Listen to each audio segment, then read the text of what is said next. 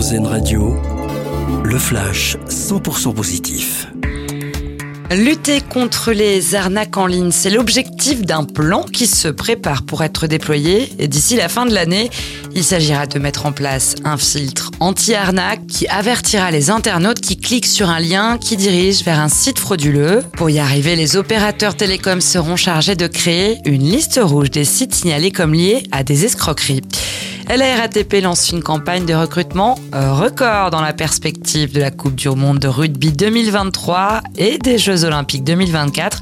Ça concernerait 4900 postes en CDI. Euh, mais ça n'est pas tout. 1000 contrats d'alternance et 700 contrats d'insertion sont également concernés. C'est un plan de recrutement sans précédent pour la RATP. Il est venu rappeler le soutien indéfectible des États-Unis. Joe Biden était en Ukraine ce midi, visite surprise du pensionnaire de la Maison Blanche à Kiev.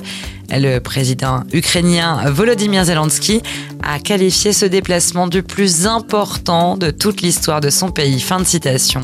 Record en vue pour Novak Djokovic, le tennisman serbe égale Steffi Grab dans le nombre de semaines en tête du classement mondial un record qu'il dépassera mathématiquement dès lundi prochain.